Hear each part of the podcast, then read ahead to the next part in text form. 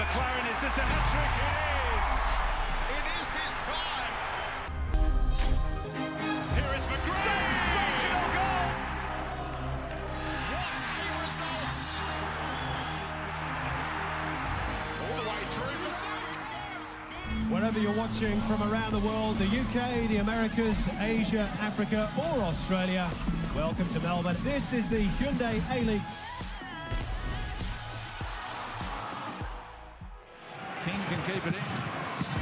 Is Rattray. Bratton demanding.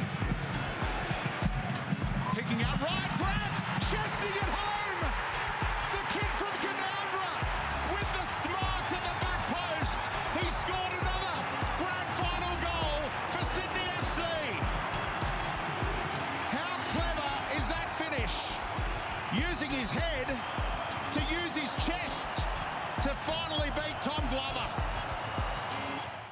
E com essa homenagem ao grande campeão da E-League 19-20, está começando o Australianão, primeiro podcast em língua portuguesa sobre o futebol australiano. E como eu falei, homenagem ao Sydney Football Club, campeão, pentacampeão da E-League, cinco vezes campeão agora, bicampeão, né, o que eles chamam aqui de back-to-back, né, campeão duas vezes seguido e assim, sem contestação. A gente vai falar muito no programa de hoje sobre essa final da E-League, vitória uh, do Sydney por 1 a 0 sobre o Melbourne City, com um gol é, cheio de ingredientes para a gente falar. O gol que você ouviu aí, a narração da transmissão oficial da League, gol marcado pelo lateral Ryan Grant, que é uma figuraça, o Mullet Man, e tem muita história para a gente falar sobre ele também, sobre a própria final, sobre o campeonato. Esse é o nosso principal assunto de hoje. Seja muito bem-vindo, você que está nos ouvindo aí no YouTube, você que está nos ouvindo no Spotify, no Deezer, em qualquer outra plataforma aí de agregadores que o nosso australiano está presente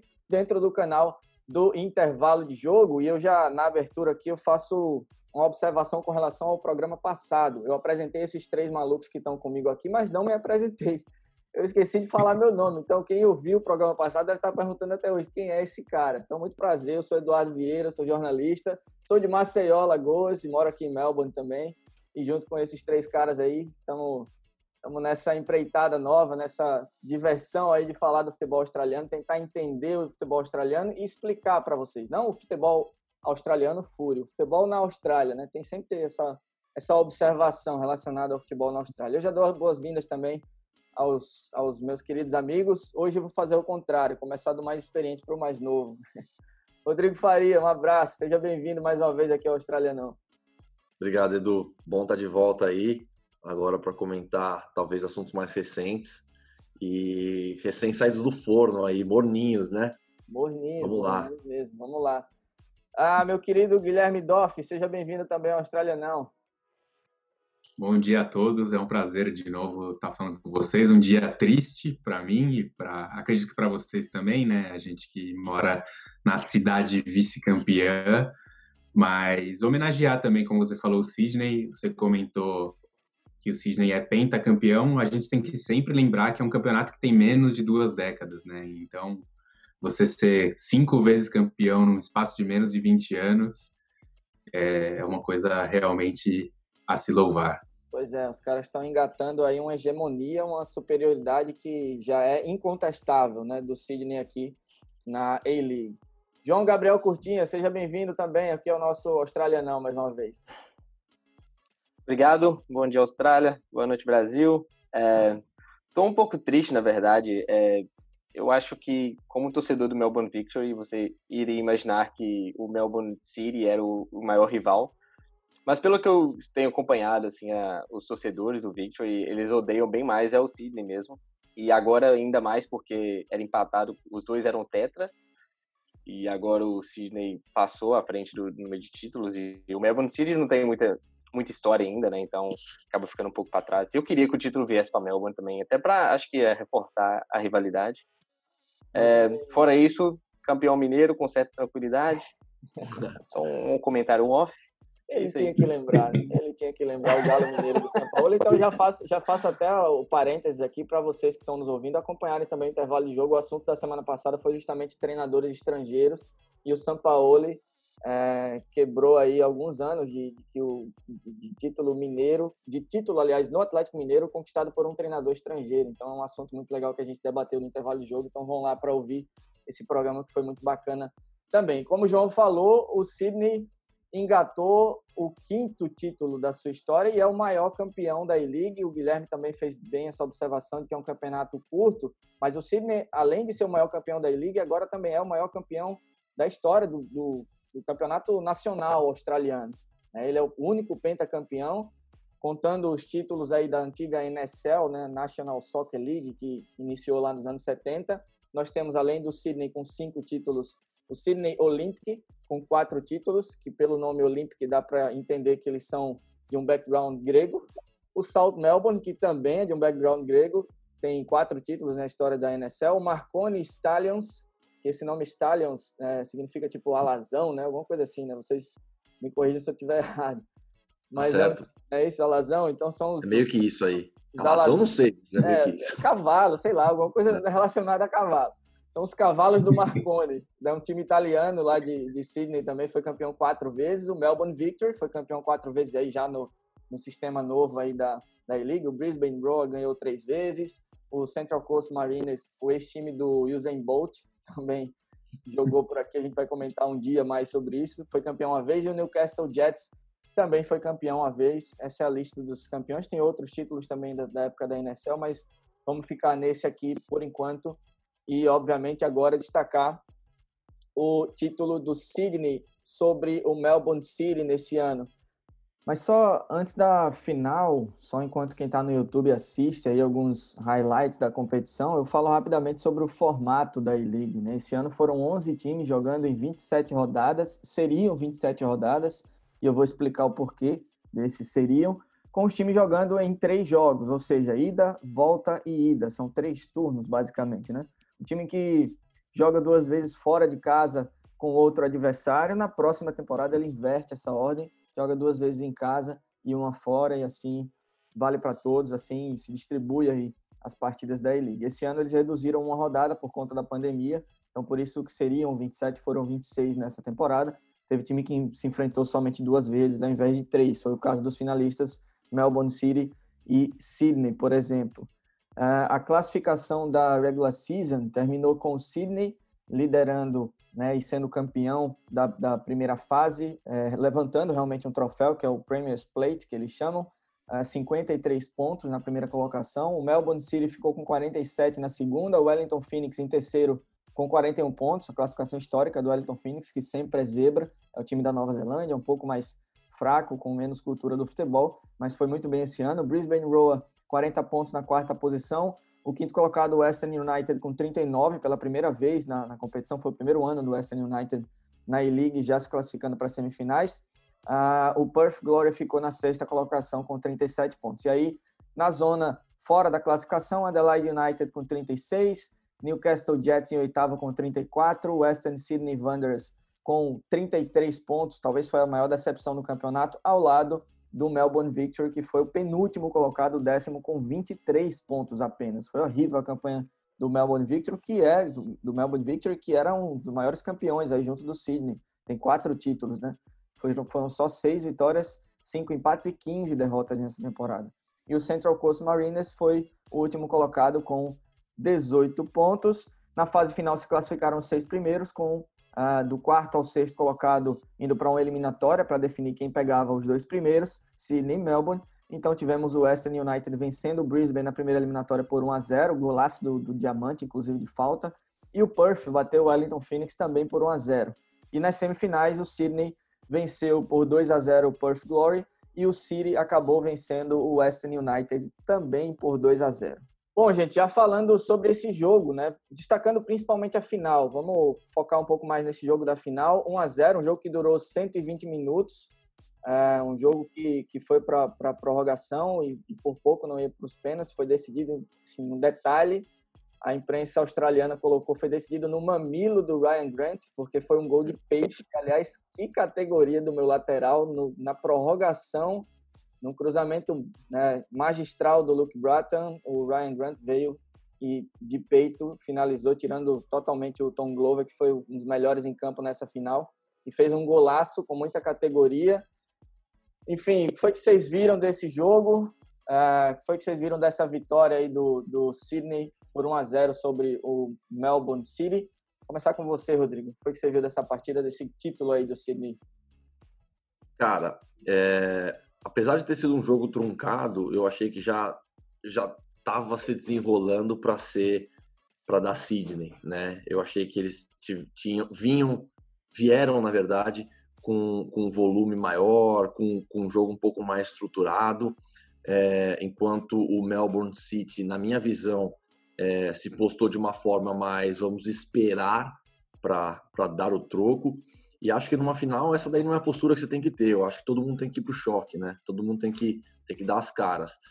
Foi um jogo foi um jogo que durou bastante, até muitas vezes por uma certa falta de, de, de, de qualidade na, na, conclusão da jogada, é, talvez pelo peso do, do, do, jogo, né? Uma final de A-League muito importante mas da forma que foi também foi, foi bem emocionante, foi bem legal. Então achei que foi merecido para o Sidney. É, e mesmo não tendo a postura que eu julgo como correta, eu achei que o Melbourne City também teve teve seus méritos no jogo e claro, sem dúvidas, no campeonato como um todo. Legal, deixa eu passar só a escalação rapidamente aqui das equipes. É, muita gente que está ouvindo provavelmente não vai conhecer os jogadores, é, mas é legal para a gente se ambientar e se colocar dentro do jogo. O Sidney veio com o Andrew Redmayne no gol, Ryan Grant, autor do gol do título, na lateral direita, Joel King na lateral esquerda, a defesa veio com o experiente Alex Wilkinson e o Ryan McGowan, ah, o meio campo com o Paulo Hatry, que é um australiano, filho de portugueses, muito legal a história também, o Anthony Cáceres, que eu fiquei putaço na transmissão, que os caras chamavam de Cáceres, não sei qual a dificuldade, ele é, ele é australiano, filho de uruguaios, então é, deve ser Cáceres mesmo, mas os caras chamam de Cáceres. Luke Bratton, que um dia jogou no, no, Manchester City e era do Melbourne City também, fez um, né, assistência do gol do Ryan Grant. Ah, o Milos Ninkovic, que é um sérvio, camisa 10, e no ataque o Adam Lefondre, que é um britânico com, com origem francesa também, e o Costa Barbaroses, que é, é neozelandês. O Melbourne City, esse é o time titular. O Melbourne City veio com Tom Glover, no gol, goleirão de 22 anos, jovem, base do Tottenham, bom goleiro, fez boas defesas nessa final. O Harrison Delbridge, que fez um gol anulado pelo VAR, que a gente vai falar sobre esse assunto também. O Nathaniel Atkinson na esquerda, substituindo o capitão Scott Jameson, que deixou o time aí na, na reta final para ficar com a esposa com o filho recém-nascido. Também é um assunto a ser discutido. O Richard, esse nome é difícil demais. Wind Bichler, ele é austríaco, zagueirão. Richard Wind Bichler. O Curtis Good, também na zaga. No meio-campo, o Joshua Brilante, um dos principais jogadores do time. O uruguaio Adrian Luna. O francês Florin Berenger. E mais à frente no ataque, o Jamie McLaren, o Lachlan Wales e também o Craig Noon, que aliás, meu amigo Noon, o Gui falou, se o Noon fosse do Corinthians, ele não tinha dormido hoje, né, Gui? Porque teve, teve um, um dos lances aí do primeiro tempo que ele teve o gol assim de frente para ele para finalizar e ele carregou um pouco mais e perdeu a, a, o ângulo ali, enfim, perdeu a chance de finalizar, né? Foi como o Rodrigo falou, algumas chances que faltou as equipes concluírem de uma forma mais, mais efetiva. Gui, o que foi que você viu desse jogo, dessa vitória do Sidney? Justa? É, é difícil a gente falar de justiça no futebol, né? Mas você achou que foi justo o título é, para o Sidney? Acho que sim, eu concordo com, com o Rodrigo. Eu acho que fundamentalmente podia ter ido para qualquer um dos lados. Assim, foi um jogo que eu achei relativamente parelho e achei, achei muito interessante a maneira como o City começou o jogo. O City começou o jogo de maneira bem agressiva, assim, marcação muito alta. Acho que no primeiro minuto teve um lance bem perigoso até, assim. E nos primeiros 15 minutos principalmente atacando pelos lados, com o Nuni, que, enfim, acho que deixou de decidir em alguns lances, mas estava sempre participando, e o, o, Lucky, o Locke Wales, que é um, um jogador jovem, assim, bastante veloz, e colocava a bola para frente, cruzava.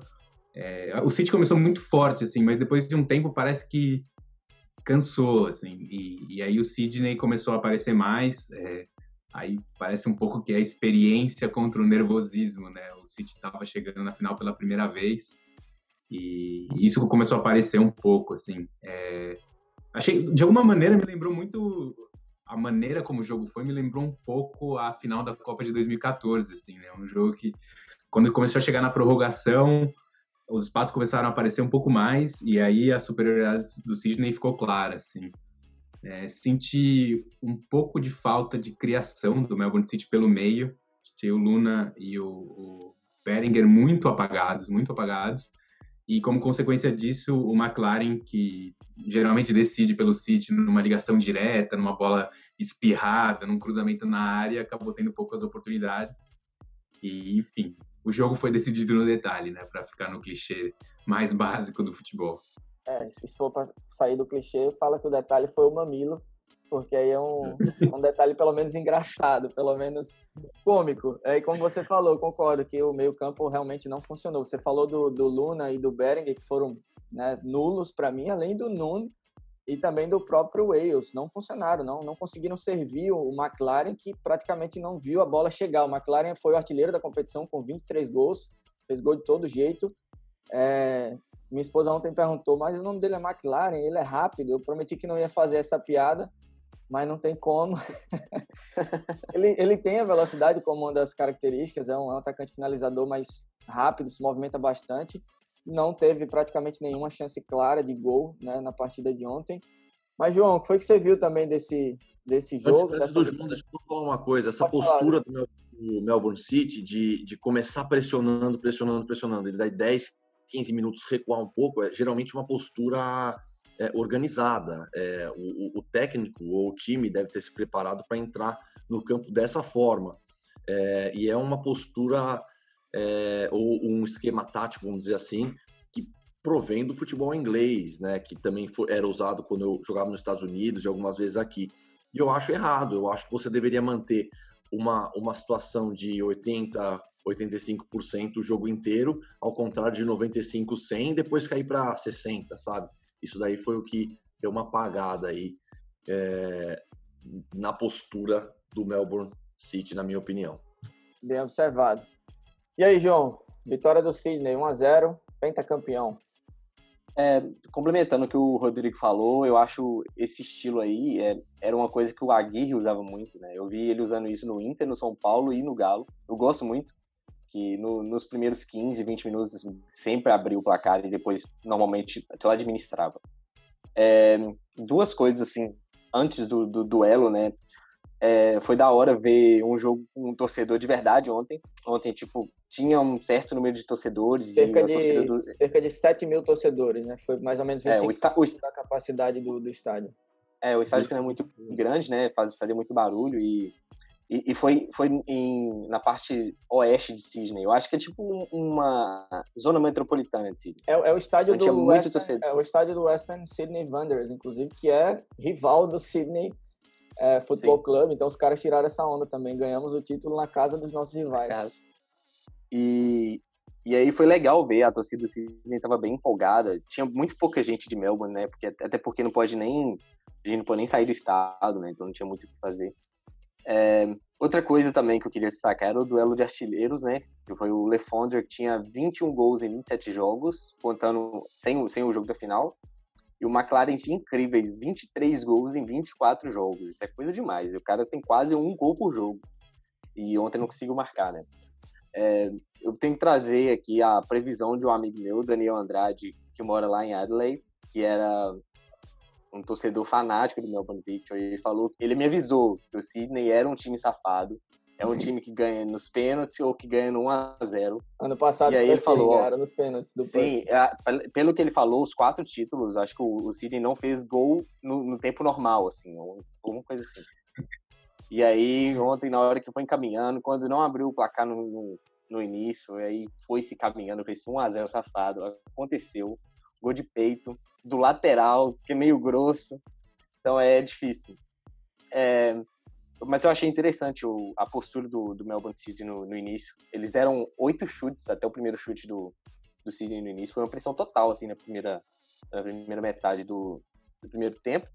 É, e, assim, é um jogo muito aberto, né? Porque os dois têm um, um ataque melhor que a defesa o, os dois, eu pelo menos, eu sei mais os homens de ataque do que os de defesa. Ficou mais fácil. Os caras realmente têm muito talento. O Sidney tem um Tipo, o Sidney joga em 4-2-2-2, e aí tem tipo um quadrado mágico ali, que é, são quatro jogadores assim, bons de bola, e ele fazer um esquema assim de jogar com os laterais bem, bem avançados também. É, e, e, aí o Melbourne City veio com essa proposta de atacar também. Foi, foi bem da hora de ver o, o, o jogo no início.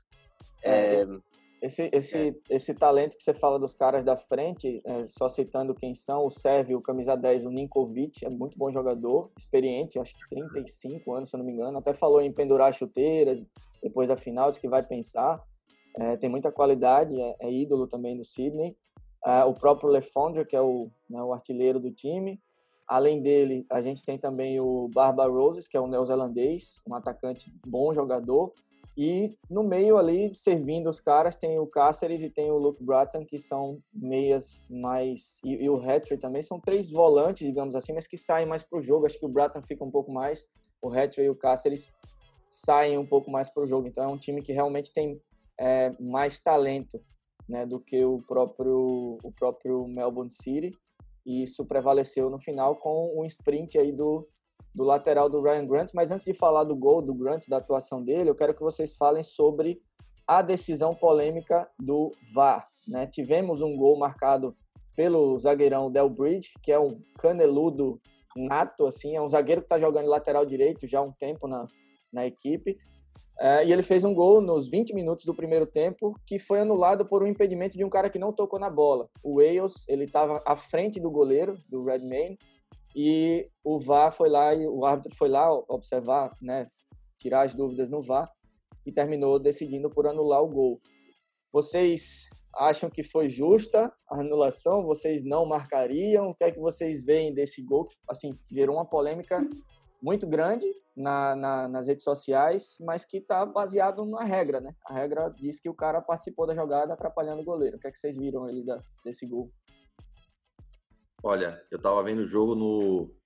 É, por um período eu tava vendo o jogo no silencioso, demorou para eu entender o que tinha acontecido. Eu não tava, eu não tava conseguindo entender qual que tinha sido o problema é, do lance. Se olhar pelo lado, ah, é uma regra, é, e tudo mais, é, realmente, se tivesse sido aplicado num primeiro momento, acredito que valeria, mas eu talvez com uma visão um pouco mais antiquada com relação a isso, não sou muito chegado ao VAR. Eu não, não acho que o VAR é, agrega a essência do futebol, entendeu? Não erros grotescos, sabe? Talvez erros grotescos é, devam ser levantados de alguma forma, ou o árbitro ser punido depois, sei lá.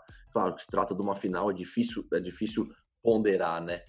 Vendo de fora fica mais fácil. Mas eu, particularmente, daria mais valor à, à anulação se fosse ali na, na hora do lance. Como não foi, acho que deveria ter dado gol e ponto final. Essa é a minha opinião, cara. E aí, Gui? É interessante que o Rodrigo falou isso, porque de certa maneira ele roubou minhas palavras e eu achei que eu seria polêmico. Assim, eu também, eu sou uma pessoa que eu não gosto da arbitrariedade do VAR. Eu acho que se você for utilizar tecnologia no futebol, como acho que já é aceito em todos os esportes, existem várias outras maneiras de se fazer isso de maneiras que eu acho que são muito melhores. Por exemplo, no futebol americano, eu acho que o desafio funciona de uma maneira muito melhor por vários outros motivos. E no futebol eu entendo que deveria não são outros lances que deveriam ser vistos assim, é um, um a bola entrou ou não entrou, é uma coisa totalmente objetiva. É, teve um lance que o Rodrigo vai lembrar bem, quando você expulsa um jogador incorretamente, que não participou do lance, acho que isso para mim é uma coisa que deveria ser revista, mas eu acho estranho como ele é usado hoje em dia para ver lances subjetivos, assim. É, eu sei que eu estou me estendendo e eu vou falar de uma outra coisa, mas é, teve um, um, O VAR foi chamado também para um lance de pênalti no Sidney, que eu achei que foi, e não deram. Então, assim, é esquisito. Eu sempre acho difícil entender o que está sendo visto, o que, que não está sendo visto. Eu acho isso meio confuso. Dito isso, no lance em si que a gente está falando, eu concordo com a decisão do VAR. É, eu acho que esse, foi um, esse é um tipo de lance que quase nunca é marcado no futebol, não era antes, e sempre me incomodou, porque para mim, quando o atacante fica bem na frente do goleiro, na direção da bola, mesmo que ele não toque na bola, muda completamente a visão do goleiro, é, ele influencia no lance com certeza. Então, daquele, tem muitas vezes que o jogador abre a perna, a bola passa embaixo e o juiz não dava impedimento. Isso para mim é um absurdo, assim, né? E foi isso que aconteceu na minha visão. O jogador estava com certeza em posição irregular, ele não toca na bola, efetivamente, mas a bola para mim passa perto o suficiente para a gente poder falar que ele participou ativamente do lance. Então, concordo com a decisão do VAR, apesar de não gostar da maneira como o VAR é empregado de maneira geral no futebol. João, você marcaria, anularia o gol ou, ou daria gol legal? É, para mim era gol legal, porque pelo que eu, pelo que eu imaginava, assim, era não é uma participação direta, né? É, tipo, o jogador. Eu lembro que, assim, sei lá, no início da década de 2000, eu lembro de ver que o impedimento era, era também participação indireta, né? E eu lembro que mudaram isso. Eu sinceramente não sei se na Austrália a regra é diferente. Eu acho que não. Não, é, não foi uma participação direta. Tipo, ele realmente ele tampou o goleiro, mas eu não vi intenção, assim. Ele, ele meio que saiu da bola quando ele viu que, tipo, ele iria atrapalhar. Mas ele realmente estava na frente do goleiro. É, para mim era gol legal, assim como o pênalti também, acho que deveria ter sido marcado. É, eu concordo com o Gui também do, sobre o, o VAR, é, é, esquisito mesmo. Igual o pênalti foi foi meio bem pênalti, né? Assim, ele deu aquele. O, o zagueirão lá foi desarmar o atacante e deu um, um chute no tornozelo por trás, assim, bizarro. E, Era o. E o olhar não vai nada. O Lefondre tentou é. dominar e eu acho que o austríaco lá, o Wing Bichler, derrubou ele. Pelou ele. Né? que é conhecido como a grande muralha austríaca pela defesa. Foi o austríaco, né, que derrubou? Não, foi o Eu acho que foi o, aquele, aquele que é bem... Ah, tá, o Curtis Good. É o Good que não é nada good. Com perdão. Enfim, eu, uma eu coisa. Vou... Pode falar, Gui. Eu tava falando que o João tinha comentado do aspecto tático. Eu sou uma pessoa que eu odeio falar de tática, mas eu acho interessante ver o futebol australiano dessa maneira, porque aqui os jogadores eles usam muito pouco do improviso, do drible, então você consegue ver o desenho tático muito claramente dos times, assim. E isso foi uma coisa que me chamou a atenção. O, o City ele ficou com muitos jogadores de defesa ali, desses bem que ficam parados atrás e não sobem. E acho que era uma coisa que poderia ter sido revista, né, assim, no decorrer do jogo. Até teve, tiveram alterações, mas isso se manteve durante muito tempo. Mas enfim, só, só um detalhe aí. Bem, bem, você achou, Edu? Bem pontuado. É, eu não marcaria, eu não marcaria é, o impedimento. É, eu acho ah. que eu entendo as razões e ok, né? Tá na regra, então beleza. Mas eu acho que foi um lance muito rápido, cara. Ele passa, ele passa meio que correndo para o lado assim na frente do Redman, sabe? O Redman ele ele vai no movimento do lance e o Wales está passando no, no, no, sentido contrário. Então, para mim, ele não atrapalharia. Se ele não tivesse ali, eu acho que o goleirão não pegaria o, o, o gol da mesma forma, o chute da mesma forma. Mas se está na regra, o árbitro tem que marcar. Então, infelizmente, é isso mesmo. Sobre o VAR, é, tem, tem, tem essa questão. E sobre o VAR, eu nem aprovo, nem desaprovo, muito pelo contrário. Eu confesso que eu não tenho uma opinião formada. Vai de lance a lance, sabe? Eu acho que, por exemplo, no lance do pênalti, é, eu não marcaria, eu, ao contrário de vocês, eu não achei que foi pênalti. Eu achei que foi uma disputa normal ali de, de lance de jogo. E no final do, do jogo, no, na verdade, no gol do Ryan Grant, o Ryan estava com amarelo o Grant estava com amarelo e ele levanta a camisa e tira. Ele levanta, passa, sei lá, três segundos com a camisa na cabeça e baixa. Eu acho que ali o VAR poderia, né, não, não parar o jogo, mas né, mandar um áudio lá pro juizão. Pessoal, ó, o Grant levantou a camisa, amarelão para ele. E não avisou, não teve nada. Isso também foi muito discutido na, na nas, mas, nas, redes. Eu acho que esse, esse é um lance, assim, porque isso, isso que você comentou, Edu, é uma coisa objetiva. Ninguém pode, assim, não tem dúvida que o jogador levantou a camisa ou não. Você pode questionar a questão do tempo. E isso tá na regra. Então, para mim, é exatamente esse tipo de lance que o VAR tem que entrar. Não se, como você falou, no lance do pênalti, a gente tem uma opinião, você tem outra. Então, para mim, não existe VAR nesse tipo de lance. Ele deveria existir em coisas objetivas, que você pode falar é sim ou não, de maneira muito clara. Bola entrou, não, saiu ou não, né? Tirou a camisa, não. Você é. falar. Ô, Edu, só um comentário sobre o que você falou da, da camisa. É porque o VAR não decide, não faz decisões sobre cartão amarelo, né? Só cartão vermelho direto. Bem é, mas eu também acho que não tinha Essa que dar amarelo, sabia, não. Ele, ele, ele, meio que, ele meio que se arrependeu, sabe? Ele fez, ele levantou, Total. aí ele desceu de novo, entendeu? Aí eu acho que não tinha que dar, não. É, mas o, o, que você falou, o Gui, que você falou sobre o VAR aí, do lances interpretativos, é verdade, né?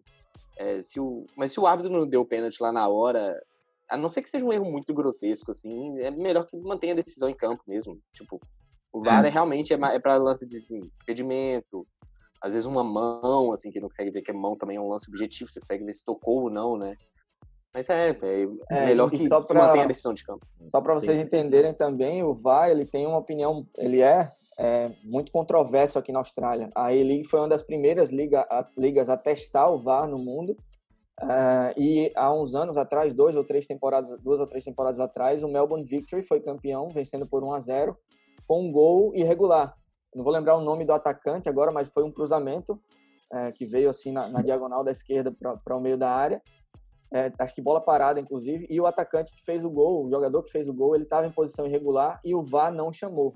Né? E o VAR, nas temporadas da E-League, pelo menos nessas últimas, tem entrado só nas finais não, não participa na, na regular season, a gente não tem VAR. Então eles entraram na partida da, da fase eliminatória e aí a galera desce o cacete já por conta desse histórico aí da, do jogo do Melbourne Victory e, e para completar teve toda essa decisão uh, controversa também aí de, enfim, de opiniões contrárias nesse gol do, do Melbourne City que foi anulado. Mas uh, anulado o gol, o pênalti também não foi marcado, então meio que ficou elas por elas ali do que aconteceu relacionada ao VAR. Ah, sobre o gol do Ryan Grant, quero que vocês comentem também essa jogada. Para quem está é, tá assistindo pelo YouTube, né, a gente fez questão de deixar o vídeo aqui da narração é, e o vídeo do gol também. Você vai ver a partir de agora, quando a gente está comentando nesse momento. Então, para quem está no Spotify no Deezer, pode ir lá no YouTube para olhar, para assistir o gol. Assim, para mim foi uma, uma, jogada genial. O Ryan Grant, ele é uma figuraça, né? É, é você vê uma foto, você que não conhece o Ryan Grant, pesquisa no Google Ryan Grant, você vai ver um cara de mullet muito aleatório que você poderia dizer que era um jogador dos anos 80, 90 lá dos Estados Unidos. Da... Eu lembro da Copa de 94, deve ter tido um monte de jogador com aquele mullet. Vocês que são mais antigos que eu devem, deve ter, devem lembrar também. É, o Ryan Grant, ele tá no, no Sydney desde 2008, ou seja, um jogador bem antigo, tem 29 anos de idade, é titulado do Soccer Rules, inclusive.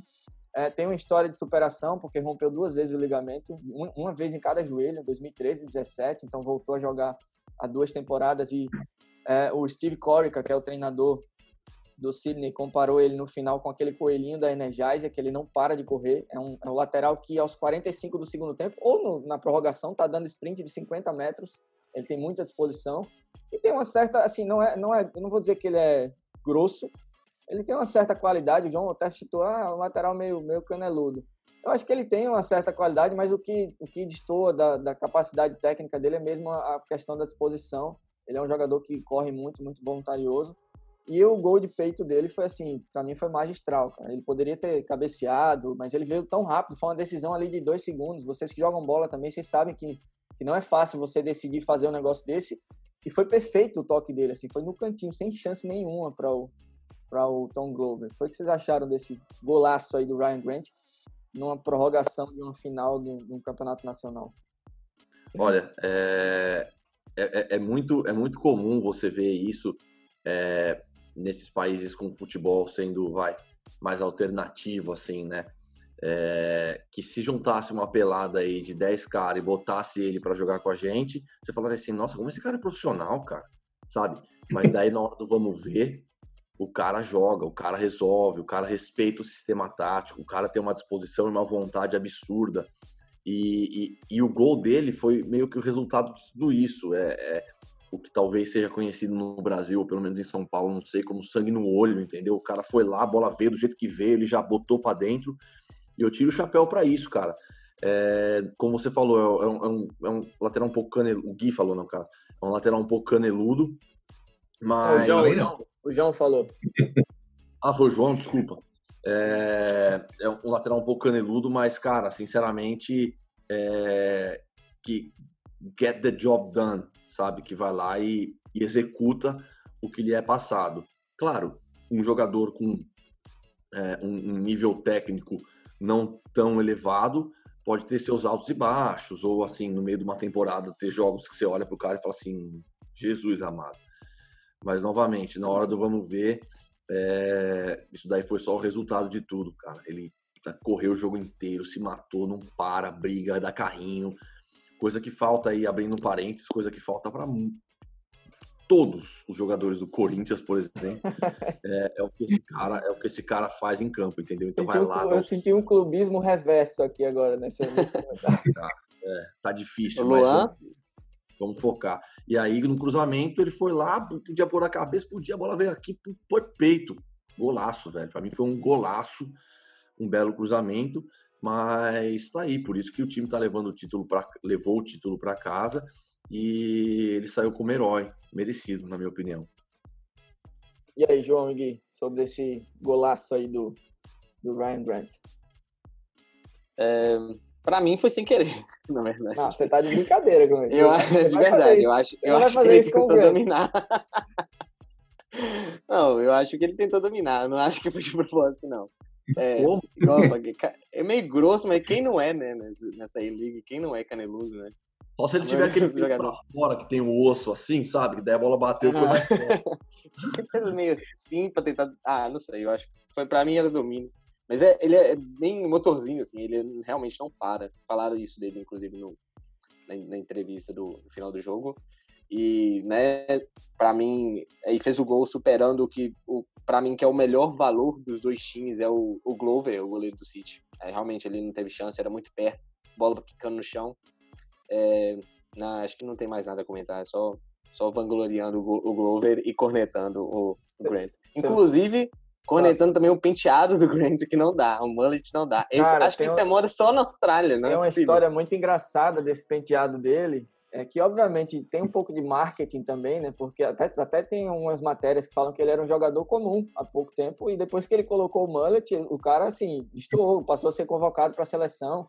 Primeiro, o atual treinador da, da seleção australiana, o Graham, acho que é Graham Arnold, o nome dele, ex-treinador do próprio Sydney, falou que não convocaria ele se ele não cortasse o cabelo. Deu essa confusão aí, mas enfim, convocou, não teve que cortar. Mas para piorar, na a, a, Asian Cup do ano passado, que foi nos Emirados Árabes, se não me engano, é, ele, a Austrália precisou ter uma autorização dos Emirados Árabes para ele jogar com aquele cabelo, porque o pessoal lá não aceita é, cortes de cabelo excêntricos. Isso foi matéria nacional aqui. A galera, ele foi aprovado, a Associação de Futebol lá dos Emirados Árabes aprovou e ele né, levou na resenha. Não sei o que foi que eles precisaram fazer, se mandaram uma carta, um e-mail e a minha foto junto, mas aprovaram e ele não precisou cortar o cabelo para jogar.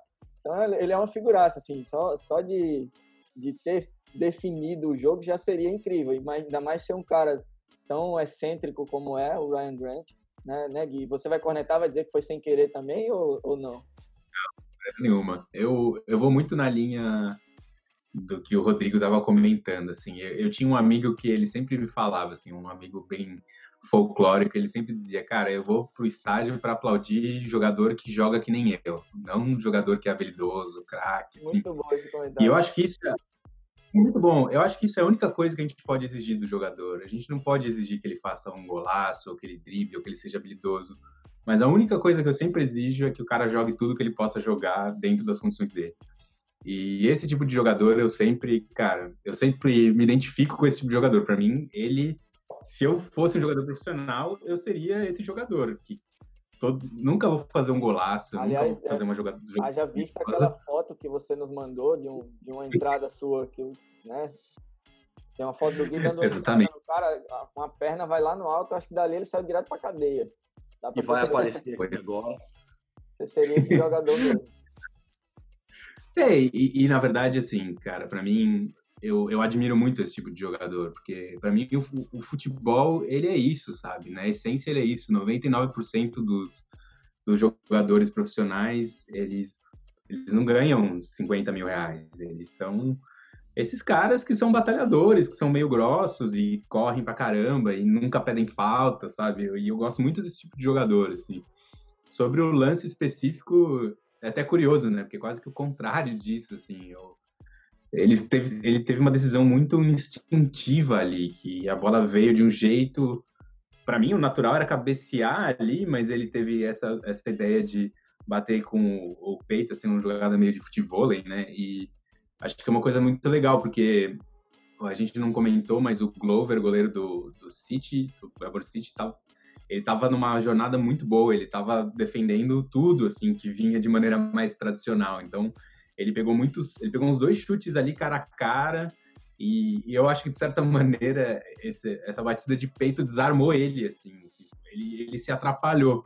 Me lembrou um pouco o gol que o, o Volpe tomou, também o, o gol que o Rogério Ceni tinha tomado na Libertadores contra o, o Fluminense, acho que 2007, 2008, sei lá, que o Dodô, assim, aquele chute que sai meio mascado, assim, você não tá preparado, assim. É, e, e, e, o goleiro é muito bom, né, como a gente tinha falado, então foi legal, assim, foi uma coisa meio surpreendente vinda dele, assim, né, foi, foi muito legal o lance do gol, foi, foi bem surpreendente. Assim. Total, tem, tem todo esse ingrediente aí do cara também ser o maior ídolo recente do clube. Por mais que ele seja meio caneludo, essa parte de, disposição dele coloca especulações dele todos os anos de que ele vai jogar no futebol europeu e ele nunca sai do Sydney, tá desde 2008, como eu falei lá, então é ídolo máximo, é lenda. Acho que só não é mais ídolo que o treinador, o Steve Corica, porque o Corica em 2006 fez o gol do título, do primeiro título do Sydney, Uh, em 2010, no fim de carreira já, voltando de uma lesão complicada, ele também participou da campanha, era o capitão do time que foi campeão. E em 2018, 19, ano passado, primeiro ano dele como treinador, ele foi campeão e agora mais uma vez bicampeão. Então, dos cinco títulos do clube, o cara participou de quatro ativamente. Então, não tem como ser mais ídolo que ele, o Steve Corica. E só o pra... Zagalo de Sydney. Como é, Rodrigo? É o Zagalo de Sydney. É o Zagalo de Sydney. Acho que merece total uma, uma estátua lá, no, lá no, na sede, no estádio do Sydney, não sei. É, e só para a gente adiantar, o técnico do, do Melbourne City é o francês Eric. É um nome francês. Se escreve Mombaert, mas eu confesso que o João tem, uma, tem um skill francês melhor. É Mombar, João? Como é que fala o nome eu desse? Eu chutaria Mombaé, eu acho. Mombaé, Mombar? Eric Mombar, não sei enfim, o francês, que deve estar indo para o Troyes, inclusive, que é um clube que foi comprado recentemente, ou está sendo comprado pelo City Football, Football, Group, Football Group, lá na França, na Ligue 2, na segunda divisão da França. E o Eric, treinador francês, está indo para lá, provavelmente. Ah, então, esse foi o bicampeonato. Passada a régua, a gente já está no tempo adiantado. Eu vou passar aqui só rapidamente a seleção do campeonato para saber se vocês têm alguma observação a fazer sobre esses jogadores ou algum jogador específico. A seleção de acordo com a PFA, que é a Professional Footballers of Australia, são os próprios jogadores técnicos que votam. Peguei é, essa essa votação porque preferi essa seleção de umas peças ou outras diferentes, mas pouquíssimas peças diferentes da seleção da E-League. Faço a observação aqui que a seleção é feita, é, é divulgada antes das finais, ou seja, pela, pelo desempenho dos caras na regular season, que é a fase de pontos corridos, que o Sydney também ganhou e levantou o Premier's Plate, que eles também têm um título para quem é o primeiro colocado na regular season. Então, essa seleção é feita com base em quem é, é campeão, na, na verdade, com base no desempenho dos caras na regular season. Goleiro Jamie Young, do Brisbane Roar, um experiente goleiro de 35 anos o Ryan Grant, lateral direito, né, o, o, autor do gol de Mamilo na final, Alex Wilkinson, do Sydney, na zaga, junto com o dinamarquês Michael Jacobsen, do Adelaide United, um lateral esquerdo muito bom, de 19 anos, neozelandês, chamado Liberato Kakati, do Wellington Phoenix, acabou de ser contratado pelo, eu não vou lembrar o nome do time agora, no futebol belga, que o Kevin Muscat, um australiano, é o treinador. No meio campo tem o mexicano Ulisses Dávila, do Wellington Phoenix, o Luke Bratton, do Sydney, que foi o autor da assistência para o gol do Ryan Grant, e o Diamante, o Alessandro Diamante do Western United. No ataque, o Besat Berisha, que é um Kosova é, de origem albanesa e yugoslava, aquela mistura lá dos Balcãs, que quando não faz gol arruma confusão, ou às vezes os dois ao mesmo tempo. O Jamie McLaren, artilheiro da competição, e o Adam Lefondre, vice-artilheiro da competição. O treinador foi o, o Fuk Talay, o treinador do Wellington Phoenix, terceiro colocado na regular season. Alguma observação vocês têm a fazer sobre esses jogadores ou um desses jogadores é, dentre os melhores da Eu queria aproveitar deixa para levantar é, a, a, bola aí do, do Western United, né? A gente não vai ter tempo para comentar muito hoje, mas é um time de expansão, ou seja, o primeiro ano na liga, você tem diversas dificuldades, né, em relação a todos os times. É um time que chegou na semifinal contra o City, na minha opinião, até jogou melhor que o City no jogo. E esses dois jogadores que você citou, assim, encardidaços, assim, é um time que veio com uma proposta super diferente do futebol australiano, tinha muito mais toque de bola, e esses dois jogadores eu gostei muito de ver eles jogarem, assim, então fica aí meu, minha homenagem não só a esses jogadores que você citou especificamente, mas ao Western United como um todo na sua primeira aparição aí no futebol australiano. Diamante Berisha. O Diamante, 37 anos, né? Participou até da, da, da, seleção italiana em um período, com Pirlo e toda aquela geração. Acho que foi a geração pós-título de 2006. É, o Bessado Berisha é o maior artilheiro da história da E-League, se não me engano, 137 gols, já jogou pelo Brisbane, pelo Melbourne uh, Victory também, e tem 35 anos, é bem, bem experiente também, bem observada essa, essa questão do Western United no primeiro ano, chegando já na, nas semifinais. E aí, Rodrigo, tem alguma observação sobre essa seleção também? Algum atleta que você destaca? Olha, não necessariamente, e principalmente não além do que o, o que o Gui falou, é, mas o Berisha é uma lenda viva do, do da A-League, né? É, quando eu cheguei aqui em 2016, que já assistia um pouco, foi o cara que me chamou a atenção de cara, sabe? Porque eu gosto também. Volto a falar, é o cara com sangue no olho, é o cara que briga, chuta, bate, puxa eu camisa. Brinco, eu brinco que você, você lembra daquele personagem dos Balcãs, aquele cara que sempre é um sérvio ou sempre é um croata ou mafioso russo, não sei. Ele é esse cara, né? Exatamente, mas não, não esqueça de, de, de mencionar o, os laços dele é, albaneses, porque se for traduzido o nosso podcast aqui, os caras vão atrás de você, hein? Mas, é, não, realmente uma lenda viva. E, cara, é, eu, como o Gui falou, também sou muito, sou muito fã é, desse tipo de jogador.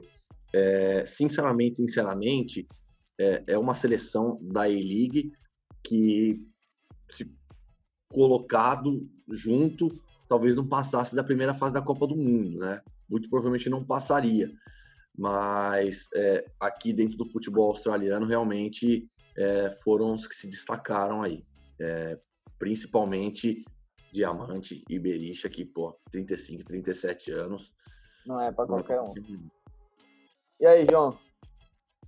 É, é concordo. É, para mim, o Diamante é o melhor, foi o melhor da competição. Incrível, assim. O cara tem 37 anos, ele, ele manda e desmanda no time, assim. É tu, todas as jogadas do, do Western United passam por ele. Muito boa campanha do Western United. Chegou nas semis logo, tipo, 366 dias depois da, da fundação do clube. Depois do primeiro jogo do clube, desculpa.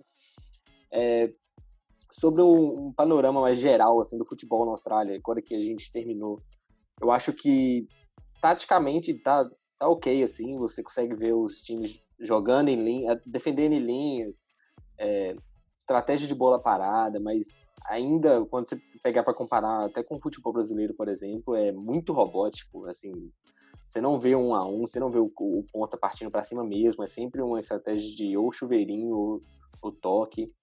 É, é, interessante fisicamente também que os caras são bem fortes e, e realmente não tem cai-cai aqui. É, os caras caem tipo, e continua jogando até, até o juiz parar. E até me chamou a atenção, inclusive, esse jogo da final ontem, que normalmente os jogos da E-League, assim, passou dos 70 minutos de jogo, começam a ficar mais, mais várzea, assim, porque todo mundo cansou e, e ontem até na prorrogação, assim, teve, tava dando jogo, parece que os dois times administraram bem a parte física. Eu lembro do Sidney pressionando a saída de bola aos 118 minutos, se eu não me engano, ganhando ainda. Então, realmente, é, o que falta, por enquanto, é o individual, mas né, o futebol se tornando cultural, nascem mais, mais, mais jogadores de base, e isso tende a evoluir, sem dúvidas. Bem, bem, bem legal. Arredondou bem essa questão do, do nível da E-League, e é o que você e o Gui observaram bem, o Rodrigo também já fez essa observação em alguns outros momentos, da parte tática ser bem elevada, elevada assim ao nível da competição, obviamente, mas muito mais elevada do que a parte técnica e até, inclusive, até falando do nosso nível, do meu nível de futebol amador aqui, né, nas experiências que eu tenho, acho que o Rodrigo também deve ter essa visão, porque quando tem um brasileiro ou um latino ou alguém que faz uma jogada diferente, os caras ficam loucos, é todo mundo, oh, né? Deu uma caneta, um drible, alguma coisa, porque eles realmente são robóticos, não tem um para um, eles são mais duros mas eu falo que a Austrália tem um potencial incrível assim no futebol, só não soube ainda como aproveitar isso, porque tem gente do mundo inteiro, tem todos os tipos de cultura que você imaginar, todos os tipos de características que você imaginar de jogador, é, mas o futebol ainda não é desenvolvido. A gente vai discutir isso muito ao longo dos nossos podcasts sobre as futuras decisões que estão sendo tomadas pela FFA para mudar, enfim, sobre outras coisas que vão acontecer também no futebol australiano. E da seleção, da E-League, eu destaco também o próprio Alessandro Diamante, que além de todo o futebol, ainda é uma figuraça. É, tá todo momento rindo. O inglês dele é aquele inglês duro, italiano, de, de, no final das frases falar um mamma mia para tudo. Ele, se não me engano, ele é conhecido como Smile Face, Smile Man, alguma coisa assim. Tem uma tatuagem na perna com aquela carinha rindo, que ele tá rindo toda hora. Ele realmente é uma figuraça. E vou destacar também o lateralzinho lá, o esquerdo, do Liberato Cacati. Tem uns, uns, lances dele. É um jogador de qualidade, 19 anos só. Tá indo para a Bélgica, mas foi observado pelo Leeds, do, do nosso querido Bielsa, né, o louco Bielsa. Foi observado pelo Napoli é, mas foi para a Bélgica para ganhar um pouco mais de rodagem, vai jogar mais lá do que, obviamente, jogaria no Leeds e na, no Napoli, então pode ser que apareça num, num, num, grande centro aí no futuro próximo o Liberato Cacate, só 19 anos e está entrando aí no futebol europeu. Passada a régua então na E-League, foi um panorama rápido e, e, direto assim do que a gente pôde falar, pôde ver da E-League, obviamente com mais foco na, na final. A gente vai ter uh, nas próximas, nos próximos meses aí a, a volta da AFC Champions League da temporada 19-20, que já teve duas rodadas, alguns grupos uma rodada. A gente tem três times australianos participando, que são Melbourne Victory, Sydney e Perth, são os classificados da temporada passada. Só para vocês entenderem, são três vagas dadas à E-League, o campeão da grande final e o campeão da regular season, além do melhor colocado na regular season, que não seja nenhum desses dois. Esse ano, por exemplo, se classificou o Sydney, se classificou também uh, o próprio Melbourne uh, City, que foi o vice-campeão tanto da regular season quanto da grande final, e se classificou o Brisbane Roar, que foi o quarto colocado da regular season. O terceiro colocado foi o Wellington Phoenix, mas que não participa da AFC Champions League porque o Wellington é da Nova Zelândia, então vai participar da, da Liga dos Campeões da Oceania, né? Que é uma competição obviamente muito mais muito menos elevada. A FC Champions League, inclusive, já foi vencida. O único time australiano que venceu foi o Western Sydney Wanderers, que ganhou em 2014. Só passando rapidamente o panorama, o Victory está no grupo E com o FC Seul, o da Coreia, o Shanghai United da, da Tailândia, pelo que eu vi é Shanghai mesmo, o nome do time, e o Beijing Guan. Já jogou duas partidas, o Victory venceu o Shanghai por 1 a 0 e perdeu do Seul por 1 a 0 volta dia 19 de outubro contra o Beijing Guan, que é o time do Renato Augusto, do Fernando, volante ex-grêmio, também do atacante Alan, que se naturalizou chinês há pouco tempo, ex-fluminense. O Perth está no grupo F com o San Hyundai, da Coreia, o Xangai Senhua, da China, e o FC Tóquio, do Japão. Jogou um jogo até aqui, perdeu de 1 a 0 do Tóquio, volta dia 16 de outubro contra o Xangai Senhua, time do Obafemi Martins. Você lembra desse? Bom, interminável, Opa. hein? Ele mesmo, Obafemi. É muito bom, né? Ele. 36 anos, o Bafemi Martins, e do El Sharawi também, então, joga lá no Xangai Shenhua. O Sydney está no grupo H com o Shanghai Speed, que é o novo time do Aaron Moy, que é o principal jogador do Socceroos, acabou de trocar o Brighton da Premier League para o, o e foi assim execrado nas redes sociais pela torcida australiana, que ele era o herói nacional na Premier League, era o jogador australiano jogando em maior nível, mas enfim, trocou pelo, pelo, pela grana chinesa o John Book Hyundai e também o Yokohama Marinos. O Sydney jogou duas partidas, perdeu para o Yokohama por 4 a 0 é, empatou com o John Book, volta dia 17 contra o Xangai, que além do Aramoy tem o Oscar e o Hulk também jogando lá no, no Xangai. Enfim, só rapidamente sobre a FC Champions League, é hora de ver, de separar os meninos dos homens, né? É hora de ver o nível que, que tá o campeonato australiano. E vocês, João e Gui, tiveram experiência no passado de acompanhar um jogo da FC Champions League, né? Vamos ver qual é o nível que está aí o campeonato australiano de acordo com esses jogos aí com times da Ásia, da Coreia, do Japão, da China, enfim, vai ser legal acompanhar também, né? Sim, um, sobre o jogo, eu tive é, foram logo nas primeiras semanas de Austrália, eu estava meio encantado com tudo, eu realmente não consegui prestar muita atenção no jogo. É, eu lembro de que eu fui com dois amigos turcos, né? Qual foi o jogo e, que você e foi? aí foi foi o mesmo que o Gui, foi Melbourne Victory contra Guangzhou Evergrande, o time do Paulinho e do e do Talisca. É, e aí eu lembro que tinha mais chinês do que torcedor do tinha mais torcedor do Guangzhou do que torcedor do Melbourne Nossa. Victory, inclusive. É, eu lembro que a gente riu demais quando rolou um lance lá e a torcida ficou gritando tipo yellow car, yellow car. Aí eu e o YouTube ficamos tipo, nossa, a torcida é muito educada, né? e o, o Talisca tomou conta do jogo, eu lembro disso. O Paulinho foi meio apagado. mas o jogo como um todo foi, foi bem ruim, assim, o, o Victor já estava numa baixa. É, mas vamos ver, né? É, em outubro, quando provavelmente a gente já vai estar tá podendo estar de volta aos estádios, né? Vamos ver se a gente consegue ter uma puta experiência dessa aí. Boa, boa. E aí, algo a acrescentar também sobre a Champions League da Ásia? Ah, sim, é, é um campeonato muito interessante de acompanhar, né? É a nossa Champions League aqui, né? Da mesma maneira que quando a gente fala de Libertadores para os gringos daqui, eles não entendem muito bem o que, que é. A Asian Champions League é, é a, é a, nossa Champions League desse lado do mundo. É, eu acho muito interessante que você e o João estavam comentando desse negócio do, do momento que o futebol australiano vive, né? Em termos táticos e técnicos. E eu acho que a Champions League ela mostra muito isso, né? A gente tem times de países que têm mais cultura de futebol, uma cultura mais antiga, como até o Japão, que na década de 90 teve o Zico e já está desenvolvendo isso há mais tempo. E por outro lado, a gente tem dinheiro chinês que, cara, você consegue a força desenvolver o futebol trazendo jogadores de nível de seleção brasileira, né? E, e isso que, que o João comentou com certeza era uma coisa que eu ia falar sobre o número de torcedores, porque é, da mesma maneira que é um reflexo da diferença da Austrália para esses outros países mais desenvolvidos futebolisticamente dentro de campo, também é fora, né? É, é muito duro você assistir um jogo no seu país e você ter uma torcida de outro país maior do que a sua. É inconcebível para quem é brasileiro, né? Assim, e para qualquer país que tenha tradição de futebol.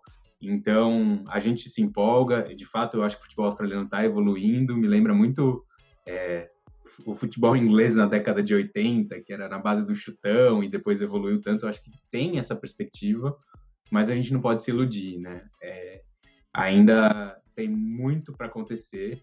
O caminho é de crescimento, mas eu acho que ainda está em descompasso grande até comparando com outros países dentro desse contexto da, principalmente da Ásia, né? Da Oceania, você só compara com a Nova Zelândia, então principalmente com a Ásia. E aí, Rodrigão? Olha, não, não muito a adicionar, mas resumir aí, eu acho que o que faz a diferença hoje entre o futebol asiático e o futebol australiano, todo mundo já falou, é a questão do investimento, né? É difícil competir é, quando está se falando de, assim, literalmente milhões versus a quantia limitada que os, que os atletas ganham aqui. Às vezes até a motivação na hora de entrar em campo, o famoso bicho, né? É, pesa mais, né? Você está representando um país e tudo mais, mas assim, é o orgulho versus, cara, 5 milhões no, na sua conta se você ganhar. Enfim, é, o futebol australiano tem muito que evoluir nesse aspecto. É, também vamos entrar nessa discussão mais para frente, mas é, é, isso. Eu acho que isso pesa bastante é, nesse momento. Os caras vêm muito mais preparados, têm uma estrutura muito melhor. É, também são países historicamente voltados a futebol, né? Japão, Coreia do Sul, os caras já foram longe. É, não longe, mas já, já competiram em Copas do Mundo aí e, e, e tem uma certa. É, opa, tem uma certa tradição, sabe? É, a Coreia do Sul chegou à semifinal da Copa de 2002, roubado ou não, chegou. Mas, é, é, roubado.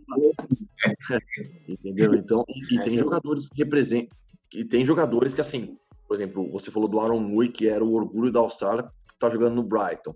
O Japão, Coreia já tiveram, tem jogadores jogando em grandes clubes mundiais, né? Então é, é, é, é um país, são países mais tradicionalmente futebolísticos, além do investimento. Mas torcendo para sempre torcendo para a zebra, sempre torcendo para a zebra, né? Vamos ver se algum dos nossos australianos aí leva é, o caneco para casa. E só um detalhe, sim, sim, só um detalhe, mudando de assunto rapidinho, é estranho o troféu do, da E-League, hein? Nossa bem, senhora. Bem, bem lembrado, bem lembrado. Tinha uma galera no, no, na arquibancada com uma, um, a tampa do vaso, né? Para quem está ouvindo e não viu, é o assento da privada. Imagina o assento da privada. Esse é o formato do troféu da E-League. Estranho, então, cara. Tem nem como segurar de é. assim, aí. Os caras botam no pescoço e tal. É engraçado que a torcida já vai com vários assentos de privada para arquibancada na final, já tirando onda, né? Que vamos ser campeão. Bem lembrado o, o formato da E-League. Bom, mas é. vamos, vamos, vai ser legal observar o, a, a Asian na Champions League para ter essa noção do parâmetro que em que momento está realmente de fato o futebol australiano de acordo com o futebol internacional. Vamos ver o que é que acontece aí em outubro e como o João falou, a gente espera que seja tudo bem para que a gente possa acompanhar as partidas. A gente tinha muito assunto que tínhamos colocado no nosso roteiro, mas o nosso tempo infelizmente acabou. Mas é, é até legal que a gente feche aqui nessa E-League atual, nesse assunto fresquinho e morno, como. É, fresquinho ou morno, né? Se decida, Eduardo. Nesse assunto, é, podemos dizer, atual da E-League, é, como o Rodrigo falou no começo do programa, porque aí nos próximos a gente entra realmente nas discussões que estão acontecendo, que passam muito pela criação da segunda divisão da competição, que, assim, para mim vai acontecer, não para essa próxima temporada, mas para 2022, é praticamente certo que vai acontecer a, né, uma, uma junção aí do futebol moderno com o grassroots, que a gente falou no primeiro programa muito, que é o futebol raiz da Austrália. Isso deve acontecer muito em breve, só que eles são muito cautelosos na forma que isso vai acontecer. Né? Até uma comparação e, e como o futebol brasileiro pode ser um exemplo para isso na série C e D, por exemplo, eles podem regionalizar a segunda divisão. Enfim, tem muito assunto para a gente falar sobre isso também né, nos próximos programas, a criação do sistema de transferências que bizarramente ainda não existe aqui no país. Inclusive, hoje, né, no primeiro dia pós-final da competição, tem muito contrato dos jogadores é, expirando, porque eles fecham um contrato muito curto e os jogadores vão ficar sem, sem salários praticamente. Está uma discussão muito grande. A associação dos jogadores brigou bastante com a E-League por conta da redução salarial que eles tiveram aí nessa volta da pandemia. O principal jogador do Perth Glory, o Diego Castro, não jogou a volta da pandemia, né, disseram que era porque ele estava machucado ou teve problemas com o corona, mas no final da, da, participação do Perth, ele veio à tona dizer que foi por conta de uma redução salarial que ele não aceitou. E esse tema está muito polêmico assim na imprensa australiana e a gente vai falar nos próximos programas. Só mandar um abraço aqui para a galera que deixou comentário no nosso YouTube. Meu parceiro Alex Le Rosa, é, brasileiro, tatuador de mão cheia, deixou aqui, pô, espetacular prosa. Não sabia que enrolado esse lance deles terem criado a liga com os novos clubes. Com certeza, ao meu ver, foi um erro grotesco. Futebol é paixão. Muito legal também o comentário do Alex. Samuel Bueno, parabéns, rapaziada. O Rodrigo Oliveira, da hora, molecada. Achei bacana o assunto. O Maurício também. O Rodrigo Oliveira, seu parceiro, né? Seu amigo, né? O Samuel é meu primo, o Rodrigo Oliveira é meu amigo. Boa, legal. O João Senra também colocou aqui. Finalmente vejo brasileiros falando sobre futebol na Austrália. Me sinto menos solitário depois do conhecimento de vocês. E o, o Gui até falou, que bom, né? Não estamos sozinhos nesse barco, né? É, o Carlos Alberto também deixou uma pergunta que infelizmente a gente não vai ter tempo para discutir, mas ele queria saber sobre os custos e as distâncias, é, se, se, se, esses custos de distância são outros fatores que impedem de ter times mais a região central e oeste da Austrália. É, rapidamente, Gui, você me falou, você trouxe quando a gente discutiu isso no WhatsApp, no nosso grupo do WhatsApp, sobre a densidade demográfica da Austrália, né? Tá tudo para esse lado aqui é, e o oeste, a região central, é um grande vazio assim do país. Né? É, isso é com certeza a gente vai ter que se aprofundar mais para frente, mas a gente tinha comentado, né, que os, os times estão onde estão os grandes mercados, assim, e a Austrália, ela tem uma, a geografia, ela é um pouco curiosa, porque a maioria das grandes cidades que todos os brasileiros conhecem, elas ficam para o lado é, da direita e um pouco para baixo também, assim. Então, assim, de cabeça, eu não, não sei exatamente, mas eu imagino que o Perth é, é, o único time que ele fica muito isolado de todos os outros times. Inclusive, Perth, a cidade, ela é notoriamente a cidade mais isolada do mundo, assim. Ela é um ponto meio estranho aqui na é Austrália. Maior, é a maior capital é, mais isolada do mundo. Né? Eles, eles falam isso, inclusive até é um slogan turístico deles também lá. Acho que são duas então, horas de fuso horário de diferença da gente aqui. De Melbourne. É. E é, é, esquisito, porque, de, de, certa maneira, a gente sempre compara a Austrália com o Brasil, porque são países que são vizinhos aí, em termos de extensão territorial, né? O Brasil é o quinto maior país do mundo a Austrália é o sexto. Só que a Austrália tem bem menos cidades gigantescas, que nem o Brasil, assim. É, e principalmente no centro, no centro da Austrália não tem nada. Não, não daria para ter um time, não tem é, um mercado é o lá. O outback australiano, né? Só um deserto, tem um monte Uluru lá, que eu não sei, Uruluru, Uru, Uru, Uluru. Uru, isso mesmo. é um trava-línguas o nome do, do monte lá, mas é, é bem legal conhecer. Mas essa pergunta se encaixa na nossa próxima discussão da segunda divisão e tudo certeza, mais, os clubes que vão entrar. Canberra tá, tá entrando, tentando entrar na E-League aí, que né, seria também um, um feito histórico. Eles estão tentando desde o início e sempre são barrados, mas estão vindo com bastante dinheiro agora europeu para tentar entrar. O MacArthur, né, o próximo time a entrar na próxima temporada, teremos 12 times e aí provavelmente nas, nas próximas teremos mais times com a expansão e a criação da segunda divisão, mas é assunto para os próximos programas. Um abraço para o Carlos Alberto também que mandou essa pergunta. A gente vai discutir mais as perguntas dele no próximo programa. Se você tem comentários a fazer, perguntas a mandar, pode mandar no nosso canal do Intervalo de Jogo. Né? Estamos no Instagram e também no Facebook. Uh, estamos também no YouTube. Você pode deixar um comentário lá no, né, nesse vídeo aqui embaixo no YouTube também. E tem, temos agora também uma página no Twitter para você acompanhar, a E-League Brasil. Né? E você também pode seguir lá e deixar seu comentário, interagir conosco. Vai ser legal para a gente falar sobre o futebol australiano e tudo que, que está acontecendo por aqui, enfim, que vai acontecer nos próximos meses. O futebol, como eu falei, o futebol australiano tem um potencial enorme a ser desenvolvido. A gente espera que possamos ver, presenciar isso e traduzir para vocês aqui em português, com análises, com opiniões. A gente vai trazer entrevistas futuramente com brasileiros que passaram por aqui, estão por aqui também, jogadores, treinadores, enfim, é, futuros jogadores, tem, tem gente na base também. Então tem muita, muito assunto, muita possibilidade. Vamos falar da seleção australiana, tem muita coisa para a gente falar aqui no Austrália não. Fica para os próximos episódios. Então, me despeço de todos vocês. Rodrigo, muito obrigado, um abraço, até a próxima. Valeu, Edu. Obrigado. Foi gostoso esse. Foi bem gostoso. Foi massa. E ansioso pro próximo. Valeu. Valeu, Gui. Um abração. Valeu, galera. Sempre um prazer. Também gostei. A gente estava mais solto nesse episódio depois da estreia e até a próxima. Foi muito legal. Ah, e já para não esquecer, né? Vou me despedir do João. Eu sei que ele é o cara que mais gosta disso também. Vamos encerrar com o canto da The Cove, que é a torcida organizada do Sydney, campeão da A-League, e a The Cove, o nome é em homenagem à, à enseada de Sydney, que se chama The Cove, então tem, tem toda uma originalidade lá da cidade, é, e enfim, uma homenagem também aí, né, João, para a torcida, para a grande torcida do Sydney, campeão é, da, da E-League, pentacampeão, maior campeão da história, e acho que é o maior time da atualidade aí do, do, do Australianão. Muito obrigado, João. Então vamos lá. Ah, não é a gente que vai cantar? você, quer, você quer cantar a música da Cove? Vou puxar o pandeiro aqui. É, valeu pela, pela atenção aí aos malucos que, que escutam a gente, galera do, do grupo que participa do 433, tem uma galera que deu a moral. É, bom, nem que seja poucas pessoas, mas se a gente estiver atingindo alguém, já é da hora, já tá valendo a pena. E é isso aí, obrigado pela audiência. Valeu, valeu, é isso. Muito obrigado, um abraço, até a próxima. Fiquem com a The Cove aí do pentacampeão Sydney Football Club.